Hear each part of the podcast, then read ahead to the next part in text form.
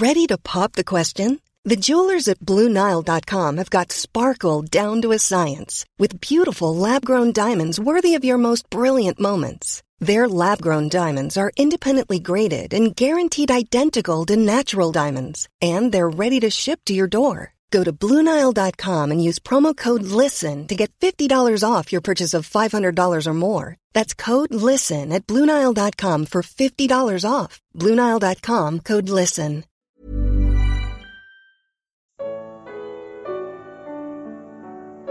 Traição. Evangelho de Lucas. Comentário de Mari Persona. Os discípulos se surpreendem quando descobrem que existe um traidor entre eles. Como eu já disse aqui, Lucas não segue uma ordem cronológica, mas moral. Por isso, os versículos 21 ao 23 desse capítulo 22 de Lucas teriam se passado no momento em que comiam a ceia da Páscoa e não a ceia do Senhor. O Evangelho de Mateus mostra essa ordem e também a pergunta de Judas diante da revelação de Jesus: Acaso sou eu, mestre? Respondeu-lhe Jesus: Tu o disseste. Isso está em Mateus 26, 25. Pedro então toma a iniciativa de pedir a João que pergunte quem seria o traidor.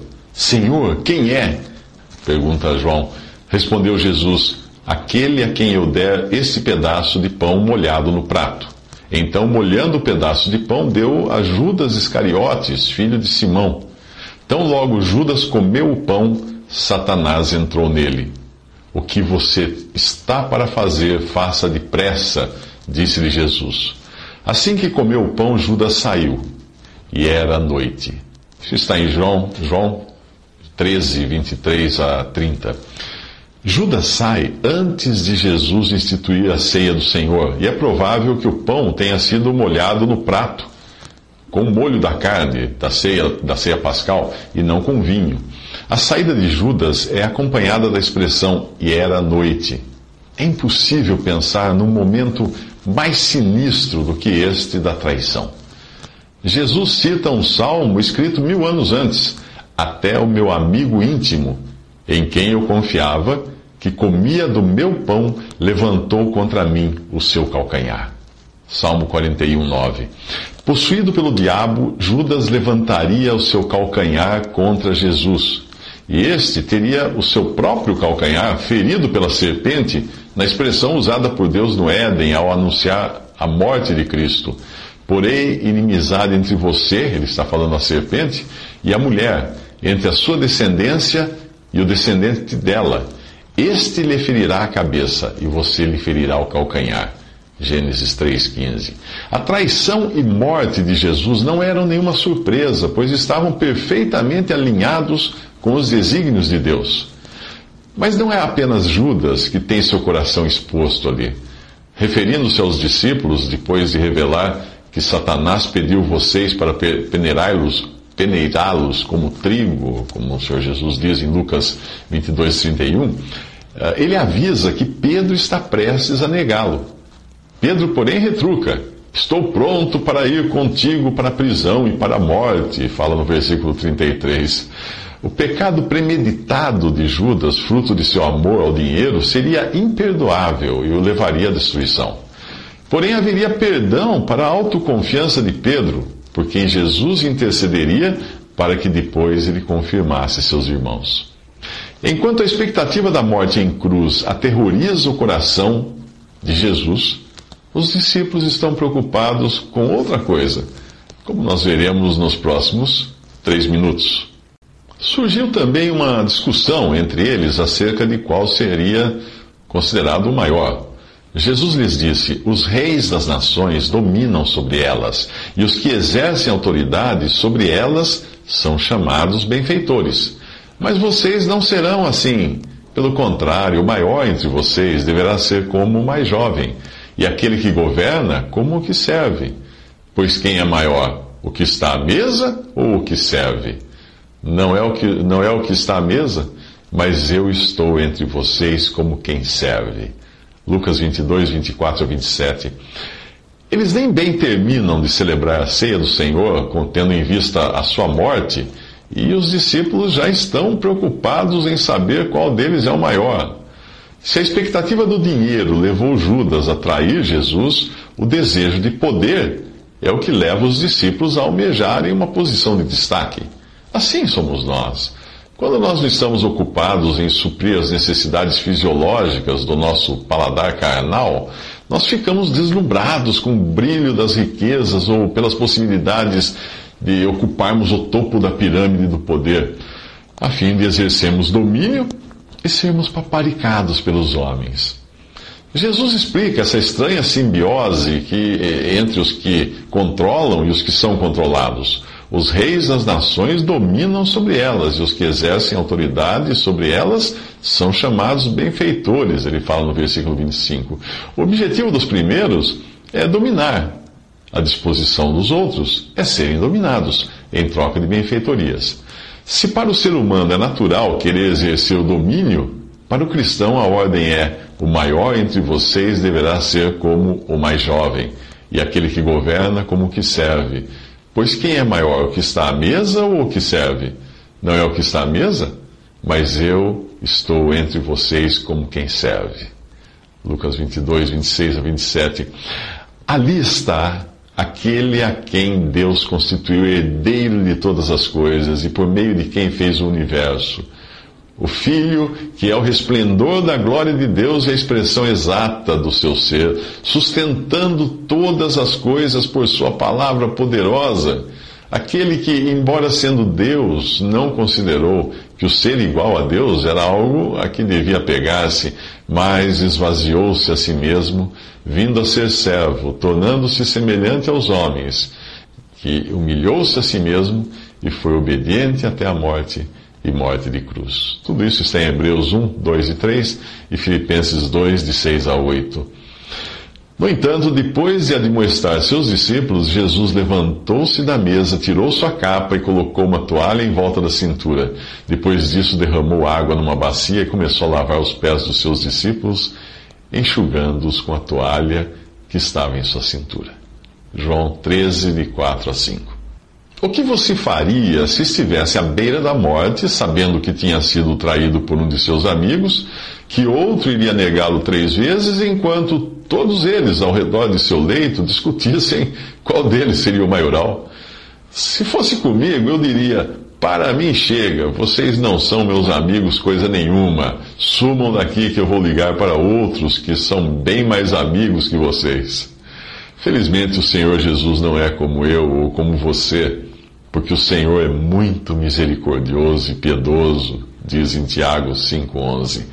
Em circunstâncias muito mais graves e solenes do que essas do meu exemplo, as suas palavras de graça aos onze que ficaram com ele são estas: Vocês são os que têm permanecido ao meu lado durante as minhas provações. E eu lhes designo um reino, assim como meu Pai o designou a mim para que vocês possam comer e beber à minha mesa no meu reino e sentar-se em tronos julgando as doze tribos de Israel. Isso está em Lucas 22, 28 a 30. Apesar das suas fraquezas, das fraquezas dos discípulos, o Senhor jamais se esqueceria de que eles haviam suportado provas e dificuldades, que haviam deixado tudo para segui-lo e haviam sido rejeitados e perseguidos por isso.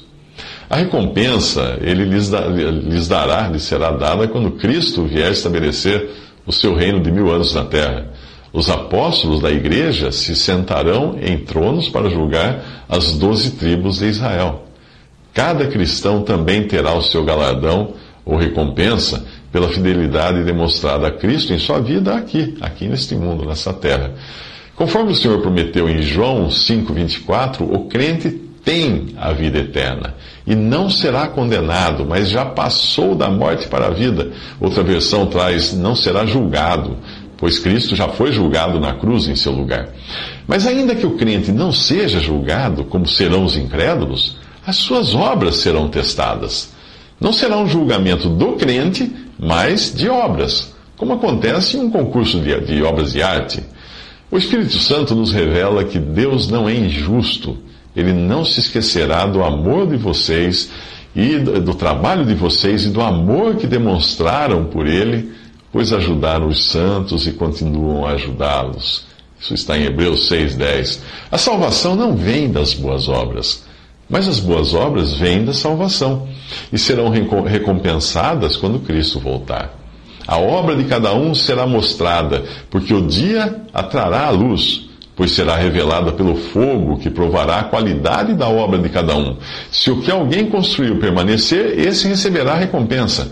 Se o que alguém construiu se queimar, esse sofrerá prejuízo. Contudo, será salvo, como alguém que escapa através do fogo. Isso está em 1 Coríntios, capítulo 3, versículos 13 ao 15. Devemos estar atentos ao fato de que, quando, quando Deus diz alguma coisa, isso nem sempre vale para todas as ocasiões. É o caso dessa passagem. Então Jesus lhes perguntou: Quando eu os enviei, enviei sem bolsa, saco de viagem ou sandálias, faltou-lhes alguma coisa? Nada, responderam eles. Isso está em Lucas 22, 35 e se refere a um tempo anterior, enquanto Jesus andava com eles. Ali as suas necessidades eram supridas e as pessoas beneficiadas pelas curas lhes davam então abrigo e proteção. Antes, portanto, a ordem que os discípulos receberam havia sido: não se dirijam aos gentios, nem entrem em cidade alguma dos samaritanos. Antes dirijam-se às ovelhas perdidas de Israel. Não levem nem ouro, nem prata, nem cobre em seus cintos, não levem nenhum saco de viagem, nem túnica extra, nem sandálias, nem bordão. Isso estava em Mateus 10, de 5 a 10. Porém, agora os judeus haviam rejeitado a Jesus e em poucas horas ele seria preso e condenado à morte. Por isso, eles não deviam mais se considerar em casa entre os de seu próprio povo. A sua missão não ficaria mais restrita a Israel, como tinha sido até então, mas ela incluiria o ide por todo o mundo, de Marcos 16, 15. Do capítulo 13, 31 ao final do capítulo 17 do Evangelho de João, você encontra a longa conversa de Jesus com os discípulos, depois que Judas saiu do meio deles. O Senhor revela que eles seriam odiados por todo o mundo, e isso não mudou desde então. Dois mil anos se passaram e cristãos continuam a ser mortos por sua fé. Ao crer em Jesus, você deixa de pertencer a esse mundo e ele diz: se vocês pertencessem ao mundo, ele os amaria como se fossem dele. Todavia, vocês não são do mundo, mas eu os escolhi tirando-os do mundo. Por isso o mundo os odeia. Se me perseguiram, também perseguirão vocês. Tratarão assim vocês por causa do meu nome. Isso disse o Senhor em João 15, versículos 18 a 21. Porém, muitos são perseguidos mais por se intrometerem na vida alheia do que por levarem o nome de Jesus. Ao invés de pregar o Evangelho, que se resume a Cristo morreu pelos nossos pecados, foi sepultado e ressuscitou ao terceiro dia, como ensina 1 Coríntios 15, de 1 a 3, são pessoas que pregam mudança de vida, hábitos e costumes, e combatem os que se opõem a essas mudanças. Todavia, vestir terno em defunto não faz dele um vivo, assim como obrigar incrédulos a andarem como cristãos não, não lhes dá a vida eterna. Ninguém põe remendo de pano novo em roupa velha, pois o remendo forçará a roupa, tornando pior o rasgo, disse o Senhor em Mateus 9,16. Quem crer terá sua vida transformada, mas não por força, nem por violência, mas pelo meu espírito, diz o Senhor em Zacarias 4, versículo 6.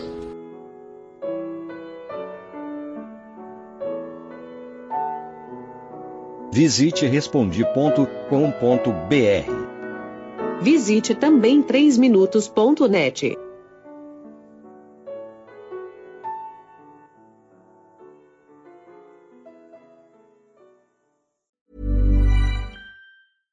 Ever catch yourself eating the same flavorless dinner three days in a row? Dreaming of something better? Well, HelloFresh is your guilt-free dream come true, baby. It's me, Kiki Palmer. Let's wake up those taste buds with hot, juicy pecan-crusted chicken or garlic butter shrimp scampi. Mm. Hello Fresh. Stop dreaming of all the delicious possibilities and dig in at HelloFresh.com. Let's get this dinner party started.